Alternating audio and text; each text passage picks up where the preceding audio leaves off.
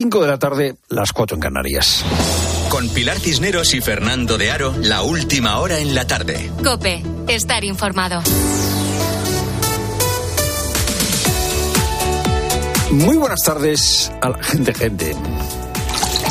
Pero cola total de gente para llenar la botella de agua. 80.000 vecinos desde hace semanas hacen cola en la zona norte de la provincia de Córdoba para poder eh, tener agua. Las restricciones eh, afectan seriamente a esta zona de, la provincia de Córdoba y los vecinos de 24 municipios están obligados a llenar garrafas para beber porque consumir el agua del grifo está prohibido. Cataluña está preparada para declarar la emergencia por sequía extrema. Pilar Cineros nos lo viene contando en los eh, boletines informativos de este programa. Estamos a punto, en Cataluña están a punto de aplicar el plan de emergencia. Eh, Estamos a punto de poner en marcha eh, planes especiales en varias comunidades autónomas.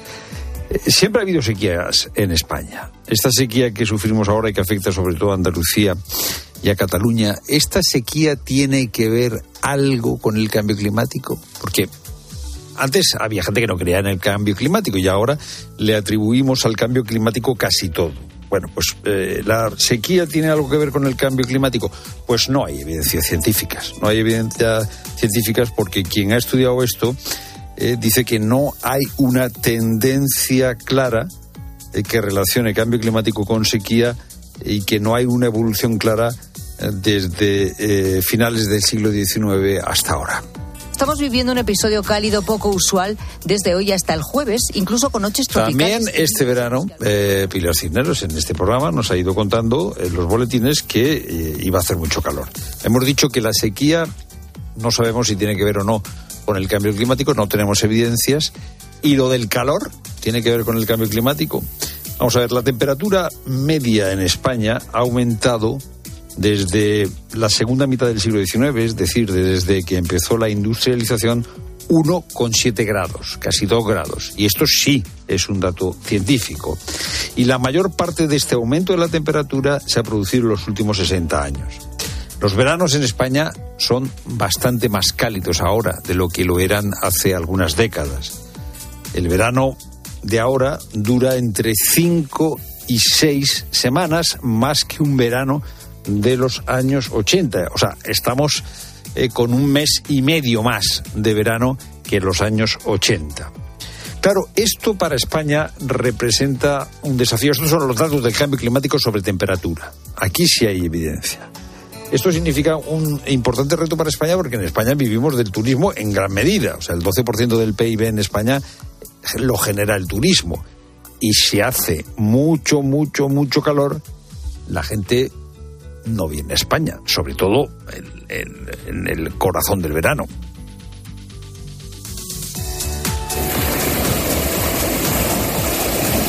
La sequía, no sabemos, parece que no, que tenga relación directa con el cambio climático, o no tenemos evidencia.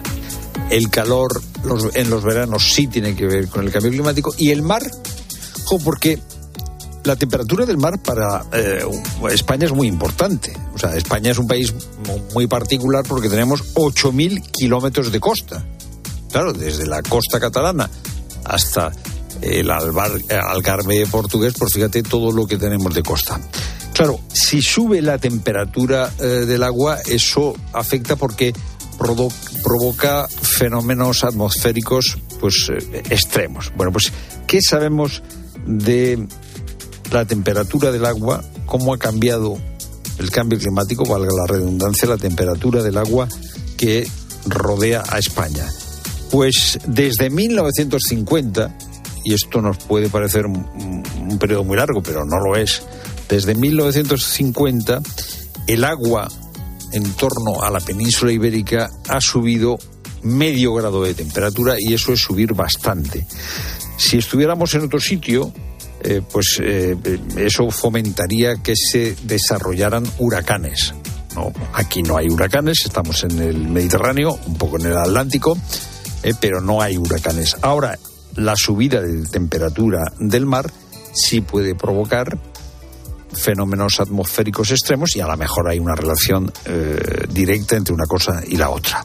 Es lo primero, no lo único. Buenas tardes, Pilar Cineros. Buenas tardes. Los consumidores tendrán más flexibilidad en los plazos para reclamar los gastos hipotecarios. El Tribunal de Justicia de la Unión Europea establece en su última sentencia que el plazo de prescripción de 10 años solo empieza a contar a partir del momento en el que los afectados conocen que la cláusula hipotecaria es abusiva. Paloma García Vejero. Eso es, no prescribe el derecho de los clientes a que se les reembolse ese dinero de las comisiones abusivas, no prescribe. O dicho de otra forma, la jurisprudencia española que limita el plazo para reclamar esos gastos hipotecarios es contraria al derecho europeo. Antes eh, que el tiempo empiece a correr, el cliente tiene que conocer la situación y tiene que tener plazo suficiente para recurrir, dice el Tribunal de Justicia de la Unión Europea.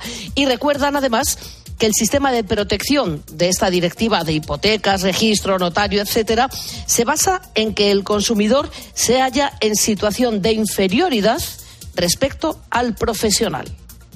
Y ser productivo no quiere decir trabajar más horas, sino trabajar mejor. Lo acaba de decir aquí en la tarde Ramón Antelo, que se dedica a analizar la productividad de las empresas. España está a la cola de los países de Europa en este asunto, lo que podría suponer un gran reto a la hora de implantar la reducción de jornada laboral a 37 horas y media. Una medida que está negociando el Ministerio de Trabajo y que afectaría a 6 de cada 10 trabajadores en 2025. Pues yo quería dejar claro que el problema no es ni de los trabajadores que son unos vagos, ni que somos tontos, los españoles quiero decir. El problema viene más bien porque eh, a los trabajadores no les estamos dando ni los medios normalmente, ni los sistemas organizativos, ni los sistemas de información que les permiten hacer su trabajo bien. A ver, pensemos que la, la productividad no se trata de trabajar más horas, sino trabajar mejor.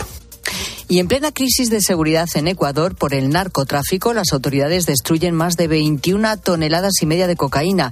Es la mayor incautación de droga en la historia del país, una cantidad de droga valorada en mil millones de dólares en los mercados internacionales. Y el VAR roba protagonismo al último partido de los cuartos final, de final de la Copa, Luis Munilla. Partido Atlético de Madrid-Sevilla que se juega hoy a las 9 y con tiempo de juego desde las ocho y media en Cope. Pero el VAR es el rayo que no cesa porque siguen apareciendo audios filtrados al medio gigantes. Uno es del pisotón de Depola Carvajal en el Derby de Copa y otro de un posible penalti de Chuamenía Araujo en el Clásico de Liga. Por el VAR se le ha preguntado hoy al presidente del Atlético de Madrid, Enrique Cerezo. ¿Qué opina que desde Barcelona dejan caer que la Liga está adulterada por el Real Madrid? Mira, yo no pienso nada ni voy a hacerte dicho ningún comentario sobre esto. Yo lo único que te digo es que cuando haces una gestión nueva con un sistema nuevo, como es en este caso el VAR, es para que te dé garantías de que realmente va a ser todo más justo, más verdadero y más sensato. Y estamos viendo de que no lo es. ¿Y la solución? La solución yo la tengo muy clara. Yo la tengo muy clara. Por cierto que el árbitro de campo en el Real Madrid de Albería, Hernández Maeso, no pitará ningún partido en la próxima jornada de liga, ni siquiera va a estar en el bar. Hablando de árbitros, es noticia del día que el juez cita a Enríquez Negreira a declarar como imputado en el caso de los pagos arbitrales del Fútbol Club Barcelona porque considera que conserva las facultades mentales para ser enjuiciado y la eliminación del Barcelona en la Copa le puede costar un dinero a la Federación. La única opción de que el Barça pueda estar en la próxima Supercopa en Arabia es que quede segundo en la liga. Si no, la federación por contrato dejará de ingresar 5 millones de euros. Tiempo ya para la información de tu cope más cercana. Pilar Tisneros y Fernando de Aro. La tarde. Nara Seguros de Salud y Vida te ofrece la información de Madrid. ¿Qué tal? Buenas tardes. 16 grados y cielo azul en Cibeles. Mañana van a subir las temperaturas hasta unos primaverales 20 de máxima. En cuanto al tráfico, un accidente en sentido entrada en la A1 a la altura del circuito del Jarama está cortando el carril derecho y generando 4 kilómetros de atasco. Dificultades de entrada además por la 1 en las tablas. A5 Navalcarnero y A6 Aravaca. De salida A2 Torrejón, A3 en Rivas y A4 Butarque y en la M40 en Coslada hacia la A3, Barrio de la Fortuna A5 y Valdemarín hacia la 6. El empresario Miguel Ángel Flores, promotor de la fiesta de Halloween en el Madrid Arena, donde murieron cinco jóvenes en 2012, se volverá a sentar en el banquillo de la audiencia provincial el 12 de febrero acusado de una presunta estafa y apropiación indebida por la gestión de una empresa. Escuchas la tarde de Cope con Pilar Cisneros y Fernando de Aro.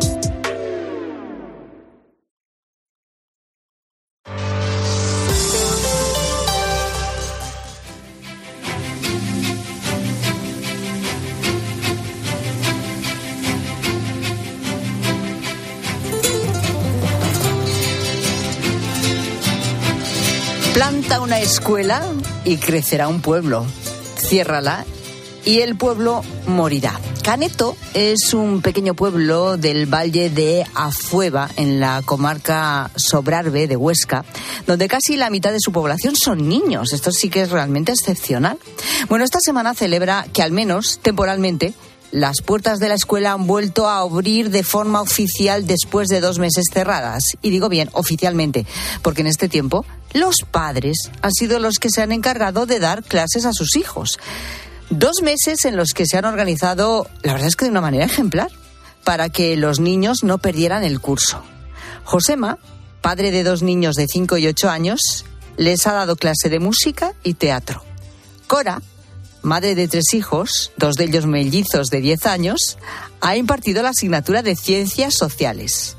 Lu, otra madre, se ha encargado de los retos de lengua y matemáticas. Y luego estaban los vecinos que sin tener hijos también han arrimado el hombro. Como David, que ha seguido con las clases de ajedrez que empezó el maestro Oana, que les enseñaba inglés los viernes. A la enseñanza había que sumarle también las labores de mantenimiento y limpieza del aula. Para esto hacían turnos y cuando tocaba encender la estufa de leña para que el aula estuviera caliente, el encargado madrugaba y dos horas antes de que llegaran los niños pues la ponía en marcha. De esta manera, todos y cada uno de los habitantes de este pequeño pueblo de apenas 56 vecinos participaron y ayudaron. Fíjate que el 47%, ya digo que esto sí que es excepcional en un pueblo pequeño, son niños. Eduardo Jubert es uno de esos padres. Él tiene una empresa de deportes de aventura y viajes y durante este tiempo pues lo que ha hecho es poner en forma a los chavales. Vamos, que ha sido el encargado de darle educación física. Eduardo, ¿qué tal? ¿Cómo estás? Hola, buenas tardes. Buenas tardes. ¿Cómo, cómo lo hacías? ¿De dónde sacabas el tiempo? Bueno, es difícil, es difícil. Cuando realmente te paras a pensarlo y, miras un poco atrás, pues bueno, te das cuenta realmente de todos los sacrificios que has tenido que ir haciendo al día a día, ¿no? Pero sí que cuando uno está sumergido, ¿no? En ese nivel a lo mejor de estrés y de necesidad y, también disfrutándolo, ¿no? En una parte, pues bueno, también hay que ver la parte bonita de todo esto pues bueno, se hace más, se hace más llevadero. Ahora sí que estos días la verdad que se empieza a notar un poco la relajación de, de habernos sacado toda esa carga, ¿no? De, de encima. Claro. Eh, de, exactamente qué tipo de ejercicios? Le, porque claro, tú tuviste que preparar, yo qué sé, unas tablas de ejercicios. ¿Cómo lo hiciste? A ver, ¿cómo empiezo yo a darle gimnasia y educación física a estos chavales, a estos niños ahora? ¿Por dónde empiezo? Claro, bueno, por, por mi lado, al ser técnico deportivo, pues bueno, ya tengo una base no pedagógica también y un poco de, de las cosas que se van haciendo, pero sí que por suerte pues eh, se nos entregó el currículo, ¿no? Otros maestros, los que había antes, nos dieron un poco decir, mira, estos son los contenidos que tienen que aprender, ¿no? A nivel de coordinación, psicomotricidad.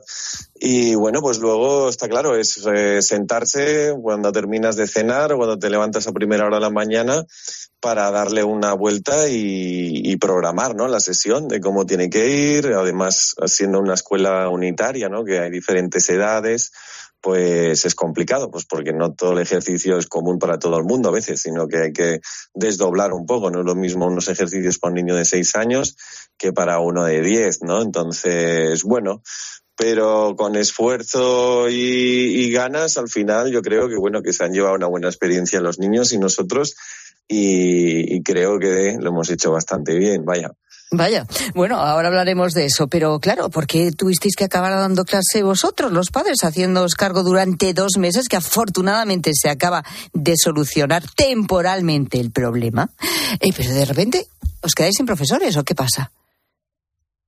Sí, bueno, todo este viene de una disputa de, con el cambio de gobierno que tuvimos aquí en Aragón y que ellos achacaban de que por unos problemas ¿no? de administrativos básicamente de que esto no estaba bien regulada esta escuela y decidieron en lugar de intentar eh, subsanar todos los problemas que había pues de cerrarla y trasladarnos a otro pueblo que estaba a 50 minutos entonces bueno si se conoce un poco la zona las carreteras y todas estas cosas pues eh, realmente para las familias que hemos decidido venir a vivir aquí, tener nuestro proyecto de vida aquí, pues esa opción no, no era viable, ni mucho menos, ¿no?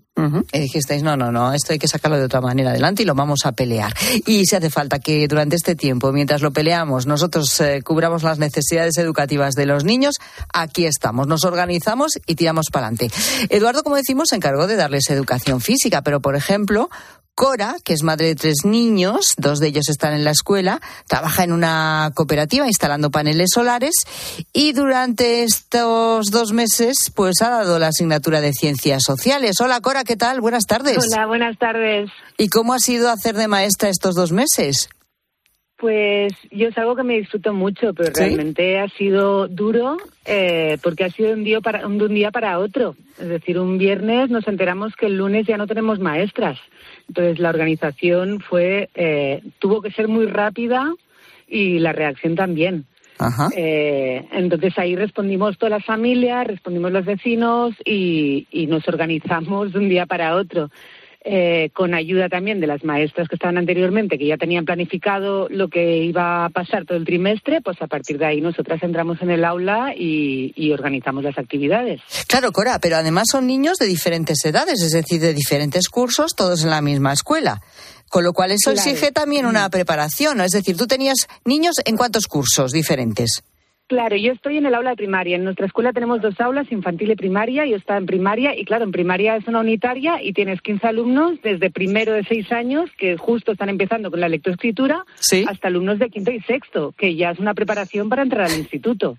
Entonces, todo esto te tienes que encargar. Eh, entonces, pues ahí adaptándolo. Si tocan en ciencias sociales, pues dar los ríos de España, pues cómo adaptas esa propuesta a todos los niveles, pues haciendo maquetas, los pequeños con plastelinas, eh, jugando con las letras para escribir y los mayores, pues aprendiéndolo y ubicándolo, ¿no? Pues adaptando a, la realidad de, de, 15 alumnos de distintas edades, de 6 a, 11 años. ¿A ti te costó mucho hacer eso? Es decir, que por la noche te tenías que dedicar en tu casa a preparar lo que ibas a dar al día siguiente en clase y esto no me acuerdo y ahora tengo que estudiármelo yo para poder eh, contárselo a ellos. Sí, o sea, por las noches tenía que preparármelo una vez que están dormidos mis hijos y también tenía que trabajar, porque también soy madre trabajadora, entonces lo que no trabajaba durante la mañana tenía que hacer por las noches o en otro momento. Y claro, pues mucha búsqueda de Google, también mucho apoyo de las maestras que habían marchado y de otras personas que te orientan y, y pues ahí, pues pues te tiras a la piscina y las primeras algunas cosas no funcionan, pero muchas sí y pues ahí entre unas y otras lo hemos ido sacando. ¿Y cómo ha sido la experiencia para ti? Para mí es un placer, o sea, yo disfruto un montón estando con los niños y las niñas. Eh, sí que ha sido duro porque ha sido lo que te digo de un día para otro y organizarse y dejar de lado muchas cosas para priorizar esto. Nosotros vivimos en el pueblo, hemos decidido tener nuestro proyecto de vida aquí, es mundo rural, es invierno, los días son muy cortos eh, y por las tardes te tienes que organizar con el resto de familias, que somos 14 familias, para ver cómo reaccionamos y hemos ido todos y todas a una. Ya. Eh, ya veo que todo el mundo ha colaborado, además, incluso la gente que no tiene hijos en la escuela también nos ha echado una mano. Por supuesto, y las familias, pues cada una también colaboraba en lo que se veía. Pues hay familias que no se ven dentro del aula, pues son las que llevan la limpieza por las tardes, o lo encendí de estufas, como decíais, o se ven hablando eh, en otras comisiones y trabajos que hay que hacer, ¿no? Para que esto siga funcionando y la rueda no pare, y sobre todo que estén bien atendidos eh, nuestros hijos y hijas y todos los alumnos, que tenemos 23. Exacto. Y la gran pregunta, ¿qué han dicho tus propios hijos de ti como maestra? Oh, mis hijos bien, bien. ¿Seguro? Sí, tengo un chico y una chica en eh, primaria y sí, sí, porque eh, formamos parte de su día a día, estamos, o sea, eh, su educación, hemos, siempre hemos estado muy, muy implicados. Entonces, para ellos era algo natural que estuviéramos ahí. Es un proyecto, o sea, este proyecto ya estábamos organizadas las familias de antes y, y es que es, hay que pensarlo en un pueblo pequeño, comunidad, ¿no? De, muchos adultos somos referentes, pues ahora entramos en el aula, pero si no estamos por las tardes.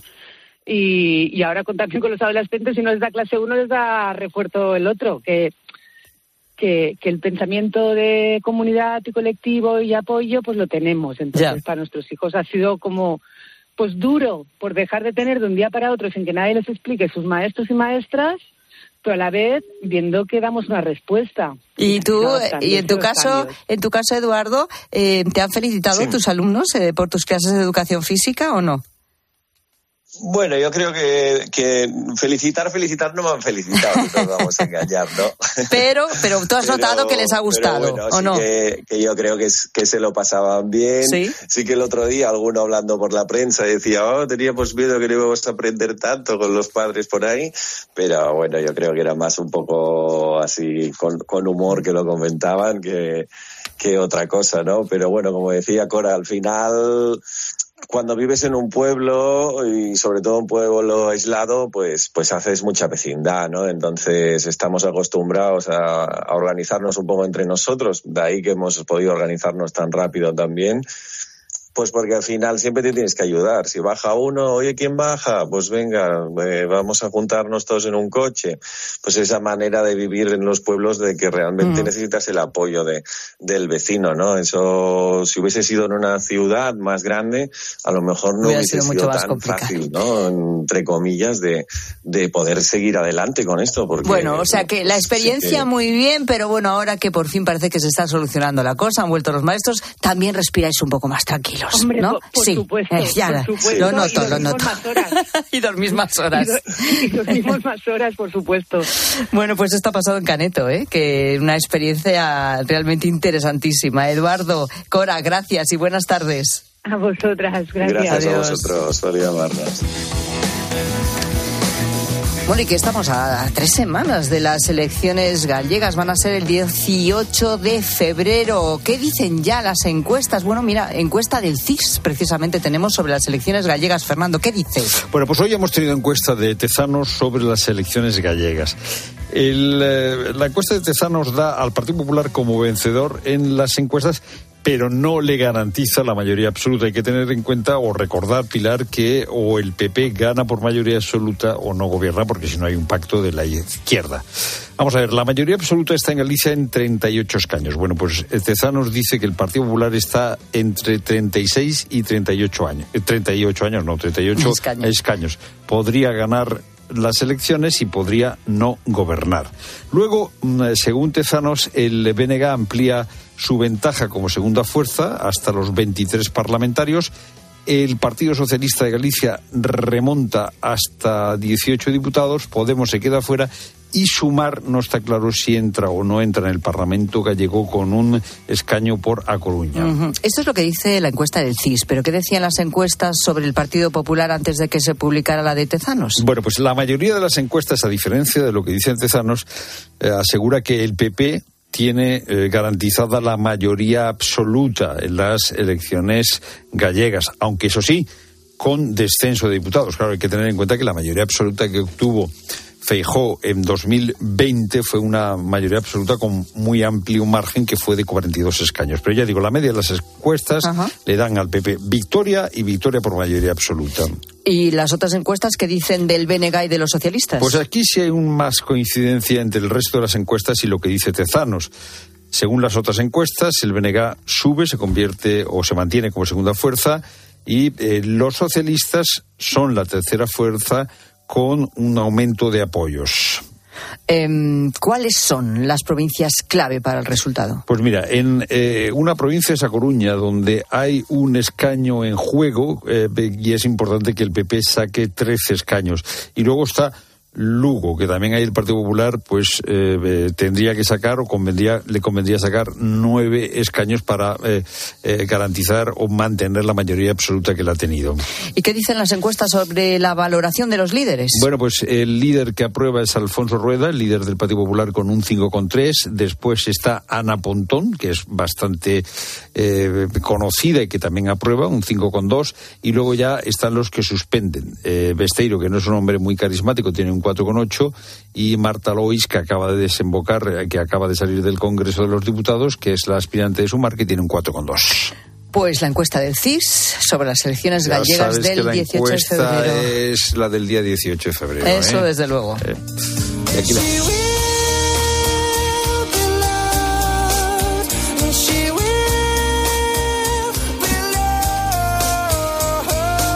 5 y 24 minutos y 25 ya, hora menos en Canarias.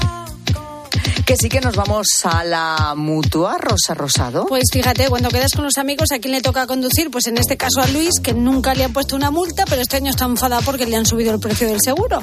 Bueno, pues Luis, no, te enfades, porque si te vas a la mutua te bajan el precio de tus seguros, sea cual sea. Es fácil, llama al 91 555 5555. Te lo digo o te lo cuento. Vete a la mutua, condiciones en mutua.es.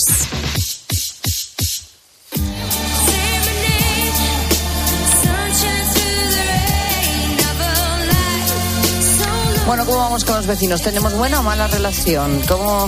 Bueno, tenemos ahí... A lo mejor tenemos buena relación, pero de vez en cuando al descuido se llevan algo. O nos hemos llevado Sí, nosotros. Sí, te queda la sospecha de quién ha sido. Eh, Te lo ¿quién puedes imaginar. A veces los indicios son muy eh, evidentes. ¿eh? Sí, y otras veces pues te quedas sin algo que tenías tú ahí en tu casa porque te lo aman al vecino, sea la plantita, sea el felpudo, o sea La incluso un plantita. espejo, ¿Un espejo dónde? que pues un espejo del portal. Del Pero no es tuyo, es del portal, es de todos. Es de todos. Al menos Ah, es lo de ah. todos. Es de todos, pero que desaparece. Ya, eso sí. Y luego Claro, cuando que- lo que, claro, ¿sabes qué pasa con eso? Que a lo mejor lo de todos no es de nadie. Ya, ¿Eh? pero eso, es- eso no es verdad. Ah, no pero es de verdad. todos hay que cuidarlo, claro. Sí. Hombre, claro. A nadie se le ocurre. Hombre. Bueno, en este caso el espejo, luego cuando lo todos. pillaron dijeron que, digo, que lo tomó prestado. Ah, Que lo o iba como, a a ver, un devolver. momento, que en este caso había un espejo en la, En la- entrada, en la digamos, entrada, del portal. sí, sí, Desaparece el sí, espejo. sí. Le pillan al Ahora hace falta valor, ¿eh? Y dice que lo tomó prestado. Lo tomó prestado que lo iba a devolver. Que ¿Qué pasa? Que no tenía para puntual. vestirse, tenía que arreglarse Anda mucho que para no, una boda y no ese- tenía o sea, espejo. si te de pillan, cuerpo entero, ¿no? Te pillan no. sí o sí, oye. Pues sí, sí, sí, sí. sí. bueno, pues fijaos qué cosas. jeta. Sí, para jetas, fíjate, eh, nos lo cuenta Victoria. Hola, gente, gente. Yo soy la presidenta de mi comunidad y hace unos años, pues vino el antenista a ponernos un aparato de esos de TDT tal y cual en la antena. Entonces el hombre le llegó mediodía y no había acabado. Y el hombre se fue, dejó la escalera en el hueco de- del acceso al tejado, de esas de metal, de esas que son extensibles y tal. Y tenemos aquí un vecino que le gusta lo ajeno. Viene el de la antena y me dice, oye, mi escalera la has cogido. Digo, no, yo no. Y ya se me vino así una luz y dije, anda, este va a ser. Tocó a su puerta. Digo, perdona, ¿has visto la escalera que había ahí? Y se la veo ahí que la tiene en un rincón en el salón desde la puerta de fuera. No, pues si se la llevaba a alguien. Y ahí la tenía, ladrón. Ladrón. Pero yo creo que eso es una enfermedad. Puede ser, puede Eh, ser. porque, Puede ser. o sea, que una escalera, ¿dónde vas con una escalera? No todo el mundo tiene una enfermedad, sino la mano muy larga. Hombre, claro, no todo es Rosa es enfermedad. implacable. Eso es una cleptomanía, pues es decir, pues, Implacable. O sea, aunque ves la escalera y dices, uy, qué bien me va a venir esa escalera. pero si la que tenía no nadie. arrumbada, era vicio puro, era, o sea, no vicio, Ya. enfermedad. Y ya. lo de este carpintero, a ver A ver, cómo a ver, lo a ver. llamas tú. Yo soy carpintero y a mí lo que me pasó que fuimos una mañana a montar una, una puerta blindada, era un tercer piso, subimos la puerta en el ascensor, toda la herramienta y hemos quedado para empezar el trabajo a las 8. Eh, eran menos 10 y vamos a tomar un café y tal. ¿Qué hacemos con la herramienta? Digo, ponla aquí al lado de la puerta, que nadie se va a llevar la herramienta en un tercer piso. Y lo que estáis pensando, pues cuando llegué estaba la puerta, la herramienta me la ventilaron toda. Al final me costó la broma pues casi 1.500 pavos. Nada, ya no me hacer nunca más. O sea, si no hay gente, me espero y el café me lo tomo después cuando estoy la herramienta dentro. ¿Qué Saludos. dices? Pues eso es una buena faena. Pero ¿eh? qué Y faenón. no se lleva la puerta blindada porque pesa mucho, si Y no la- la- bueno. las herramientas que son muy golosas, ¿eh? Hombre, es verdad. Eso o sea, es verdad. una buena caja de herramientas, bien Hombre, dotada, bien organizada y digo. tal, eso es muy mucho golosa. dinero, ¿eh? porque además de carpintería cuestan mucho. Decía que hay cuatro vecinos en ese edificio. Uno era el de la puerta. Solo que cuatro. Quedaba en esa planta donde estaban Ah. las herramientas. Quedaban tres y cómo vas a ir puerta por puerta preguntando. ¿Tú qué hubieras hecho? ¿Eh? ¿Tú qué hubieras hecho? Yo no hubiera hecho nada porque yo creo que no, no te las van a dar. Aquí, Ya. en este caso, si tú ves como Victoria nos contaba, la, la, Claro, es que la si te lo- escalera si en el te lo salón, niegan, ¿qué haces? Y encima quedas fatal. Ya, Si ya. te lo niegan, no vas a pasar a su casa a registrar ya. encima. Bueno, y, y de este caso hablábamos antes. Buenas tardes, gente, gente. También me ha pasado que se me ha caído un vestido en el tendedero de la ropa y jamás lo he encontrado ni ¿Qué en el primero, ni en el segundo, en el tercero, ni en el cuarto, ni en el quinto se lo piso. llevó el gato. Y he ido preguntando a mis vecinos y mi vestido alguno se lo quedó. Claro está. El día que le vea con el puesto, pues ya me supondré que quién era. Lo habrá Gracias, regalado, lo habrá regalado. Eso ¿no? se lo llevó el gato. El gato, sí. el gato. Sí, el viento se lo llevó hacia También, arriba y salió el- disparado. El viento, claro. Sí, sí, sí, eh, sí, sí, Porque claro. si, vamos a ver, si es una, si es un tendedero en un patio interior y tú no lo ves abajo, ¿Dónde va a estar el vestido? Eso, ¿dónde va a estar el vestido? No lo sé. Pues en alguna casa. El- Efectivamente. al- al- al- El- y, y posiblemente, Soy muy eh, mala lo haya- El vecino vecina Vamos, tres el pisos más y- abajo que está recogiendo su cola y dice, ¡anda! Mira lo que No, ha aparecido en mi el vecino lo recogió para que tendedero". no se manchase. En este caso la vecina, pero si hablamos de un vestido... Y se le olvidó devolverlo. Sí. No, dijo, mira, lo voy a guardar aquí, eh, eh, lo voy a planchar. Y como la otra muchacha no fue a pedirlo, pues allí se quedó. Así, Fíjate. Y la- Ah. hombre, lo normal es que alguien... Pues además tú, vamos a ver, a ti te cae en el tendero de arriba y tú no sabes dónde se ha caído. Pues sí, porque bueno, yo desde arriba veo en que lo que no sé es el, a lo mejor el portal. El ¿Cómo el número, portal? Porque a lo mejor hay dos puertas juntas. Pero Ah. si se me queda abajo, yo cuento, mm, si son tres para abajo, pues eh, el está- unas voces, como antiguamente. ¿A alguien se le ha caído un vestido? Bueno, eso ¿Le eso falta es. alguien un Hombre, vestido? hombre, hombre, A mí se me ha caído alguna vez algo y me lo han dejado en la puerta de mi casa, ¿eh? Anda, Que fíjate, es que fichaje. Pero no, perdona, ¿eh? pero eso también tiene mucho de saber de quién es.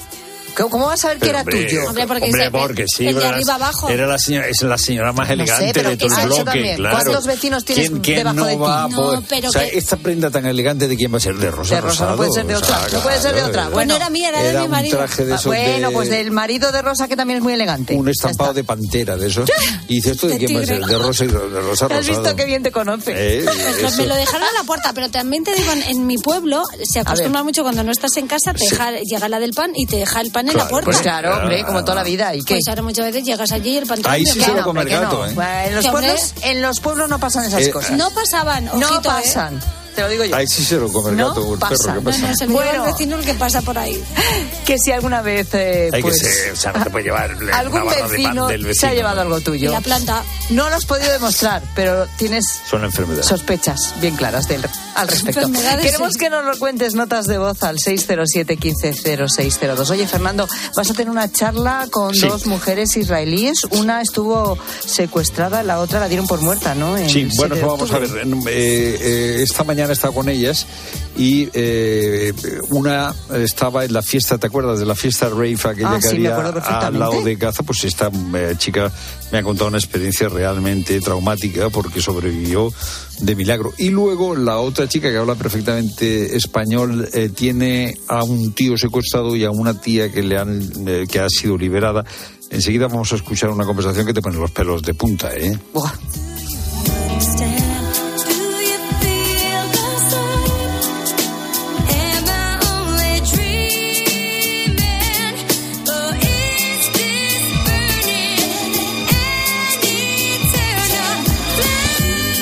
Escuchas la tarde. Con Pilar Cisneros y Fernando de Aro. Cope, estar informado. Los protagonistas de la actualidad se sientan cada mañana con Carlos Herrera. Me acompaña esta mañana aquí en el estudio un torero que se llama Juan Ortega. Querido Juan, buenos días, maestro. Buenos días. Y solo él consigue que le cuenten lo que después es noticia. Tomas la decisión de no dar el paso de casarte. Bueno, pues yo venía arrastrando una serie de dudas que y asumo mi equivocación y pido perdón, no por la decisión en sí, sino por el momento en el que la tomé, unas horas antes de la boda, con todo organizado. ¿Tú dirías en tu descargo que es una decisión de la que no te arrepientes, pero sí te arrepientes de haber administrado malos tiempos? Sí. De lunes a viernes, de 6 a 1 del mediodía, las preguntas las hace Carlos Herrera en Herrera Incope. Dosificación perfecta. Mientras cuido del planeta. Tú solo compras muy sencillo. Y el dinero a tu bolsillo. Ahorra programando tu lavadora con autodosificación con el asistente de energía y con el reembolso de hasta 150 euros. Bosch. Si mientras estás disfrutando en una playa de río tu cabeza está en España pensando si van a entrar en tu casa, te interesa el seguro de hogar de línea directa, que es tan completo que además de ahorrarte una pasta, incluye cobertura por ocupación ilegal y se encarga de todo lo importante en caso de que ocupen tu vivienda, para que siempre estés tranquilo. Cámbiate y te bajamos el precio de tu seguro de hogar, sí o sí. Ven directo a lineadirecta.com o llama al 917-700-700. El valor de ser directo. Soy Manel de Carglass. Con las heladas, el agua que se acumula en el interior de un impacto puede congelarse y agrietar tu parabrisas. Por eso, no te la juegues. Si tienes un impacto, mejor pide tu cita llamando directamente a Carglass o en nuestra web. Carglass cambia, Carglass repara. Más que 60 consigue un sexy 60% de descuento en tus nuevas gafas. Infórmate en soloptical.com. Soloptical, solo grandes ópticas. Escuchas la tarde. Y recuerda, la mejor experiencia y el mejor sonido solo los encuentras en cope.es y en la aplicación móvil. Descárgatela. Cibeles, Gran Vía, Callao, Puerta del Sol, Palacio Real. El 28 de abril, Madrid se viste de running en el Zurich Rock and Roll Running Series Madrid 2024. Vive una experiencia única en maratón, media maratón o 10 kilómetros. Últimas inscripciones en rockandrollmadridrun.com. Patrocinador principal Adidas. Uy, se ha colado una avispa en el coche. Rápido, rápido, abre la ventanilla. Nah, no te preocupes. Vendemos el coche y compramos uno sin avispa en flexicar.es. Así vamos tranquilos al pueblo, que si no, vaya viaje. Comprar o vender tu coche en flexicar.es puede ser muy fácil. Igual demasiado. Flexicar, muy flexi, muchos cars. La Unión Europea apuesta por el hidrógeno verde para frenar el cambio climático. En Iberdrola somos líderes en la descarbonización de la industria, con la mayor planta de hidrógeno verde de Europa. Únete a las energías limpias de la mano de un líder mundial. Iberdrola, por ti, por el planeta. Empresa colaboradora con el programa Universo Mujer. La NASA ha publicado su primer informe sobre la existencia de ovnis, objetos volantes no identificados. Algo de importancia debe tener, Gaona. Lo que han dicho al final es algo así como no tenemos idea de lo que son los ovnis, UFOs o FANIs o como quieras llamar. En COPE de 10 de la mañana a 2 de la tarde, los sábados y domingos, el mejor entretenimiento lo encuentras en fin de semana con Cristina López Slichting.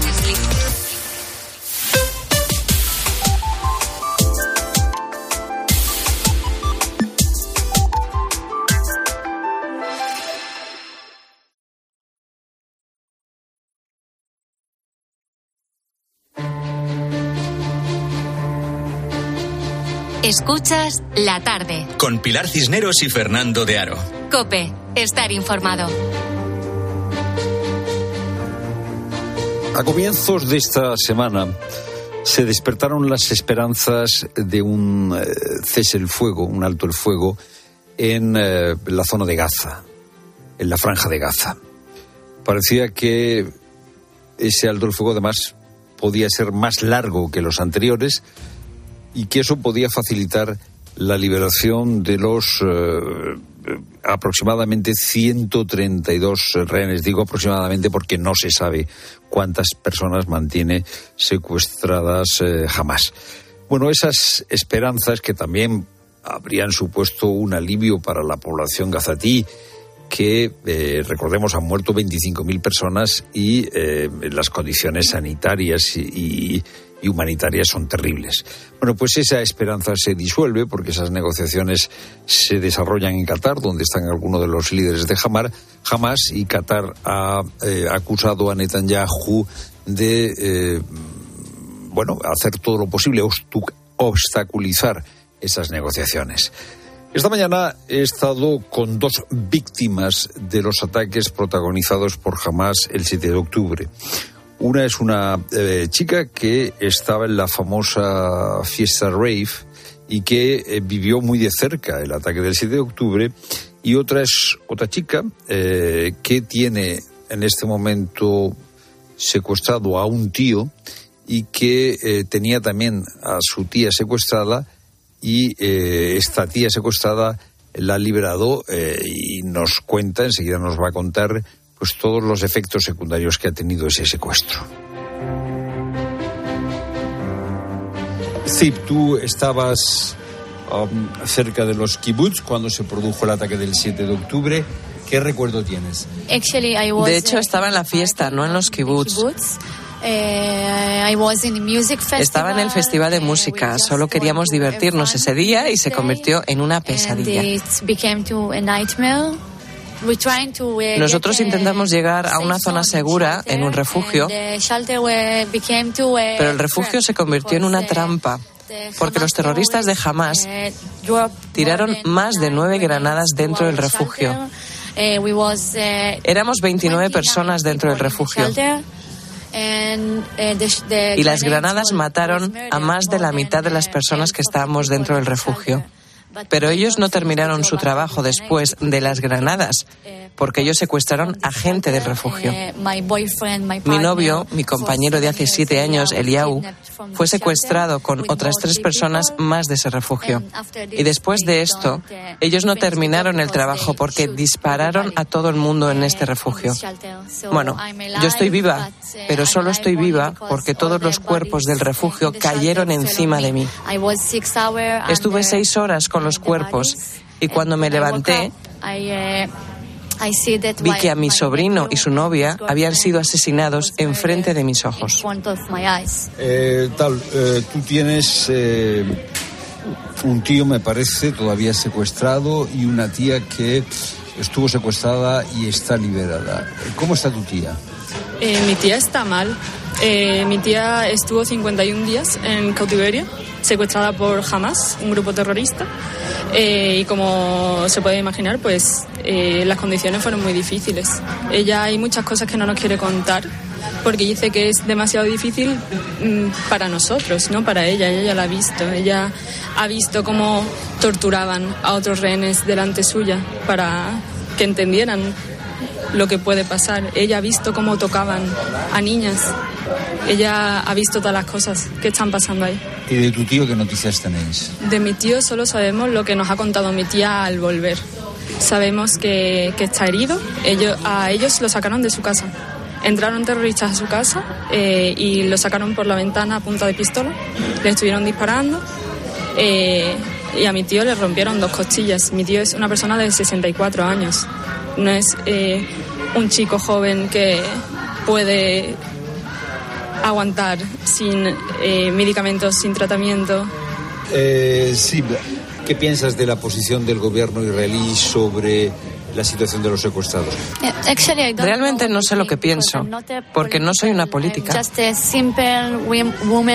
Soy solo una simple mujer que ha pasado la peor cosa que haya podido imaginar. Solo quiero traer a Liao a casa y a todos los secuestrados, porque no me importa la política, no es mi trabajo. Solo que todos ellos vuelvan a casa. ¿Y qué piensas de la respuesta de, eh, la operación militar? Eh, ¿Quieres valorarla? Eh, no lo sé, porque yo estuve con los militares, pero la policía militar, así que no sé sobre los militares. Yo solo sé que tenemos un ejército, pero nosotros luchamos contra una organización terrorista. Hay que recordar a todos que esto es una organización terrorista. No son un ejército. Ellos vinieron a matarnos en ese día.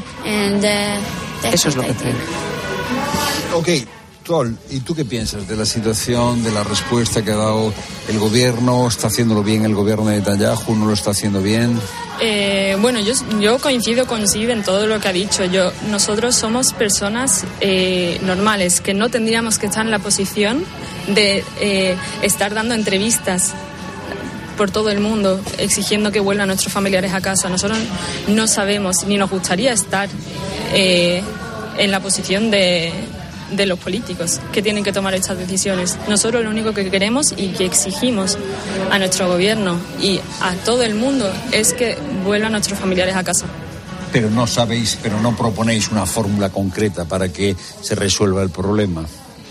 Sí, a mí nadie me ha preguntado cuál, cómo veo yo que se puede solucionar este conflicto y cómo puedo te lo Pregunto yo. Eh, te lo pregunto yo, ¿cómo crees que se puede resolver? Yo no lo sé. Yo no no tengo ese conocimiento, no tengo esa formación, no sé cómo se habla con un grupo terrorista para que vuelva mi familia a casa. Eh, hay que entender que no, que estamos hablando sobre un grupo terrorista. No estamos hablando de un gobierno, no estamos intentando eh, establecer lazos con un gobierno. Es un grupo terrorista que tiene a gente secuestrada, que están torturando. Ahora mismo hay una niña que está siendo violada en un túnel no estamos hablando con alguien con que podamos hablar abiertamente. Ya. Eh, sí, eh, si quieres, volvemos al 7 de octubre. Vosotros estabais en una fiesta muy cerca ah, de, Gaza. ¿No habíais pensado que era posible un ataque? De hecho, somos israelíes y sabemos que todo es posible.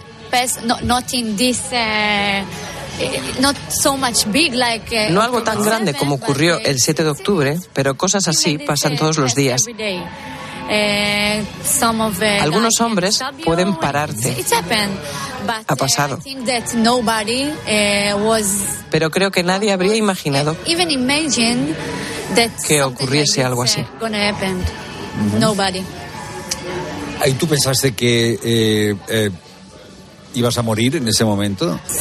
Algunas veces en el refugio estuve pensando que había muerto. Eh, Porque no sentía nada. Eh, Todos los cuerpos estaban encima de mí. Y mi cuerpo. ¿Cómo se siente uno cuando tiene encima muchos cuerpos eh, muertos? Sentí como. ¿De verdad me está pasando ahora? Realmente necesitaba. No sé lo que pensé en ese momento, porque no pienso demasiado. Pero pensé, ¿está pasando ahora? Oh Madre mía, ¿qué es esto? Era irreal. Ah, ya. Fue inimaginable. ¿Y ahora estás tranquila o te vienen imágenes de, aquel, momento? No. Eh, eh, Ninguno de nosotros estábamos calmados. Porque para mí no es solo mi trauma. Vi a mi sobrino y su novia disparados en el refugio. Sé que mi novio y compañero está ahora con la gente que nos hizo esto el 7 de octubre. Así que no puedo estar calmada. Thank you for your time, Tal, eh, and gracias a las dos por vuestro tiempo. Y eh, gracias por estar en la tarde de COPE. Bueno, os despedimos con el deseo de que pronto las personas que queréis estén con vosotros. Muchas gracias. Muchas gracias.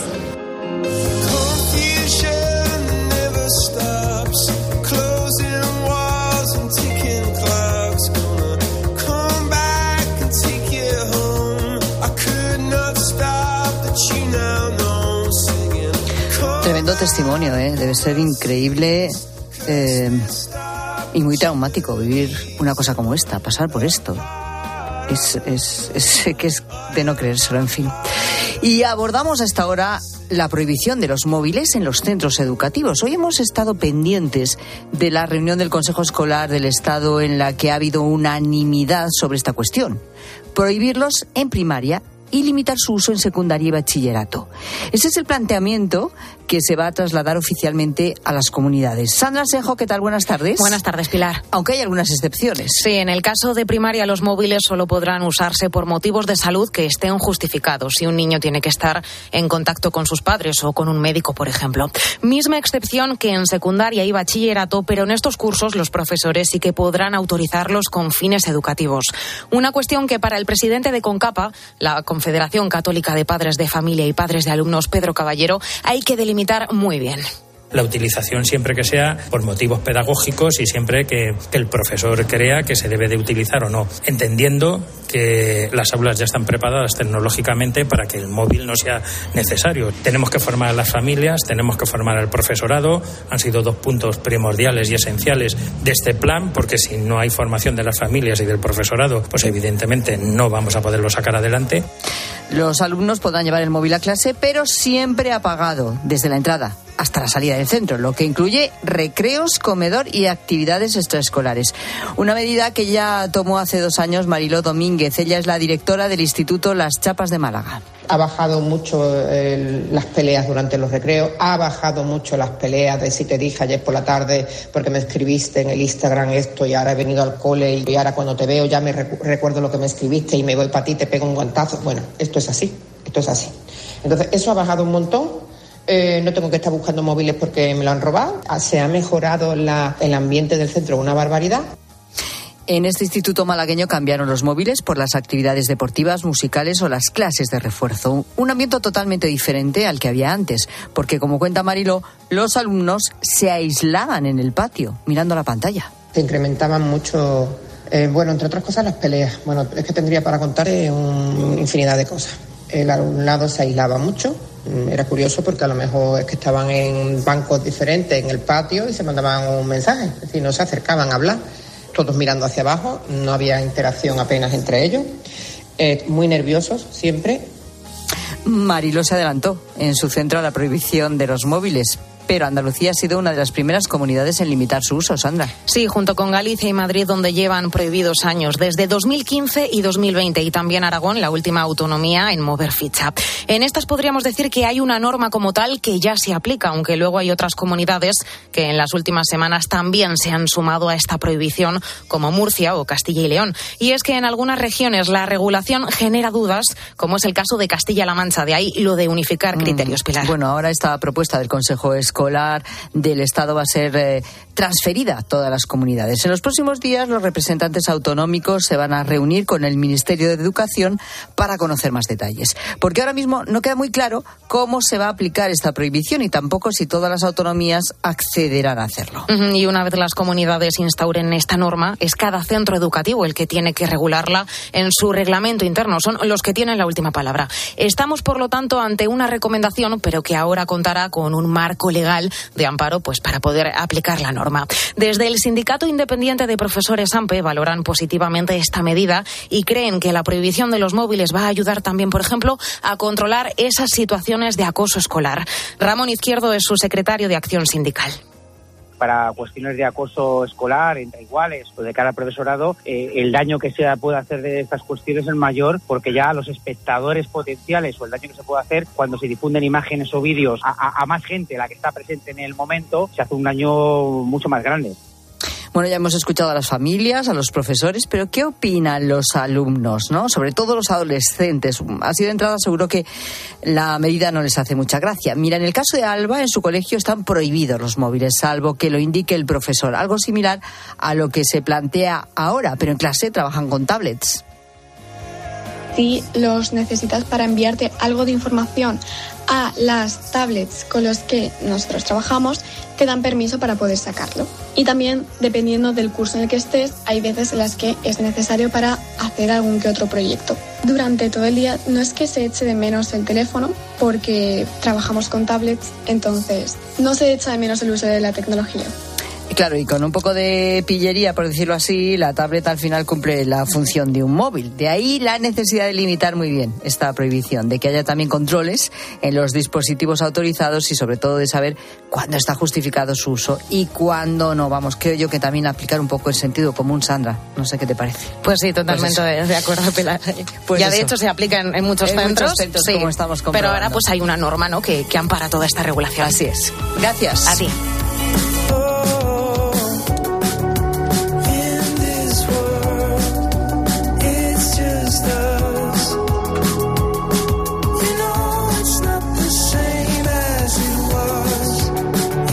Quién ampara al vecino al que de repente le desaparece una bolsa de la compra mientras estaba metiendo el resto, ¿no? Deja la bolsa con las demás en el rellano, va metiendo bolsas y dice, oye, pero si yo también compré unos congelados. ¿Y la bolsa de los congelados? ¿Dónde está? ¿Dónde está? ¿Dónde están los calamares? ¿Dónde están los calamares? No está, no está. ¿No está? ¿No está? No, no está. Pues nada, desapareció la bolsa. A saber quién se la llevó. Son cosas que pasan en las comunidades de vecinos, ¿verdad, Rosa? Sí, sí, sí. Y hablábamos antes también de los objetos comunes que se ponen pues en el rellano, que tampoco los cuidamos demasiado y claro, es una pena.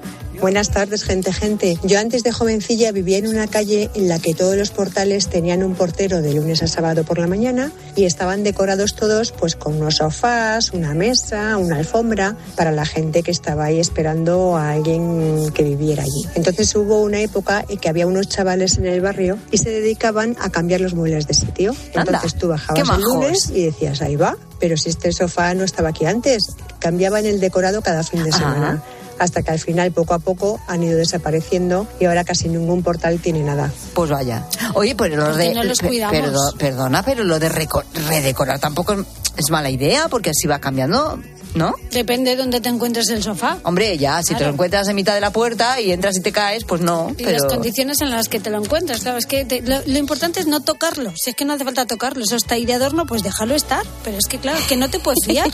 Buenas tardes, tardes. Pues yo una vez eh, tenía mucha compra en el coche y bajé una caja de leche y un saco de patatas y cuando volví al coche a recoger el resto de la compra y a cerrar el coche, a volver me había desaparecido tanto el saco de patatas como la leche. Pero en de ese verdad. momento lo que hice solo es dar voces y decir que lástima caquita no le entrara a uno cuando se lo comiera. Y un mes después ha aparecido un cartel en el ascensor donde pone que alguien ha recogido un paquete de Amazon y se ha quedado con él, que por favor lo devuelva. Hola.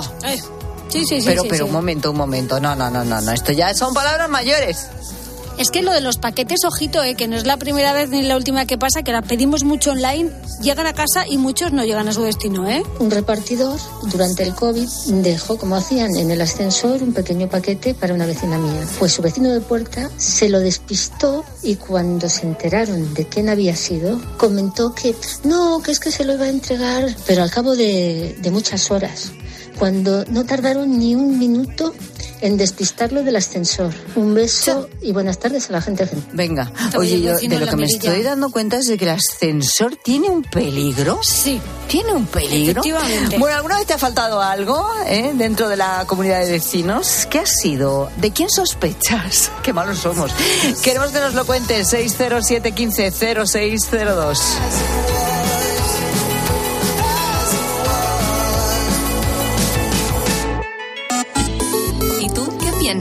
Escribe a Pilar Cisneros y a Fernando de Aro en Twitter en arroba la tarde cope o en nuestro muro de Facebook La Tarde Cope o mándanos un mensaje de voz al 607 150602. Hola, soy Mar Márquez, piloto de MotoGP. Justo ahora salgo de entrenar, que ya toca volver a casa. Pero ¿sabes que ahora podemos hacer todos estos viajes diarios más sostenibles con los nuevos combustibles 100% renovables de Repsol y sin tener que cambiar de coche? En tu día a día, algo nuevo te mueve con los combustibles 100% renovables de Repsol que puedes usar ya en tu coche. Encuéntralos en más de 50 estaciones de servicio y a final de año en 600. Descubre más en combustiblesrenovables.repsol.com. Es momento de ahorrar con nuestra bajada de precios en 500 de tus productos favoritos marca Carrefour. Como galletas tostadas, jabón de Marsella, nuggets de pollo y... Bueno, no te voy a decir los otros 497 que estaríamos aquí hasta mañana. Tú ya sabes cuáles son tus favoritos y costando menos seguro que te gustan más. Carrefour, aquí poder elegir es poder ahorrar. Bienvenidos a otra dimensión de cruceros con Royal Caribbean y Viajes El Corte Inglés. Aprovecha la salida desde Barcelona del barco más grande de Europa, Oasis of the Seas. Reserva con hasta 300 euros de descuento, niños gratis y los mejores espectáculos incluidos. Consulta las condiciones de tu crucero Royal Caribbean en Viajes El Corte Inglés. La palabra ladrón puede significar dos cosas. Clavija donde poder conectar tu coche eléctrico o persona que roba el cable de tu coche eléctrico. Ahora el seguro de coche eléctrico e híbrido enchufable de línea directa también significa dos cosas. Que además de ahorrarte una pasta, también te cubre el cable de recarga en caso de robo. Cámbiate y te bajamos el precio de tu seguro de coche sí o sí. Ven directo a lineadirecta.com o llama al 917-700-700. El valor de ser directo. Consulta condiciones. Escuchas la tarde. Y recuerda, la mejor experiencia y el mejor sonido solo los encuentras en cope.es y en la aplicación móvil. Descárgatela. Contratar la luz con Repsol, ahorrar en tus repostajes. Contratar la luz con Repsol, ahorrar en tus repostajes. Contratar la luz con Repsol. ¿Pero qué estás haciendo? Contratar la luz con Repsol. Porque ahorro 20 céntimos por litro en cada repostaje durante 12 meses pagando con Wilet. Contrata la luz con Repsol en el 950 52 50 o en Repsol.es y enciende tu ahorro. Aprovecha los últimos días de Chin Chin de Aflelu. Llévate dos gafas más por un euro más. Y con la tarjeta regalo, las terceras para ti o para regalar a quien tú quieras. Chin Chin de Aflelu. Dos gafas más por un euro más. Solo en Aflelu. Ver condiciones. ¿Te lo digo o te lo cuento? Te lo digo. Ahora que todo se hace online, ¿me haces ir a tu oficina? Te lo cuento. Yo me voy a la mutua. Vente a la mutua y además de realizar todas las gestiones desde tu móvil, te bajamos el precio de tus seguros, sea cual sea. Llama al 91 555 5555. Te lo digo o te lo cuento. Vente a la mutua. Condiciones en mutua.es. Hay quien se paraliza frente al cambio. Y quien siente un impulso imparable. ¿En qué lado quieres estar? Es lo que nos hace sentir. Cupra Formentor. Ahora por 29.900 euros sujeto a financiación con 5 años de garantía y mantenimiento. También híbrido enchufable.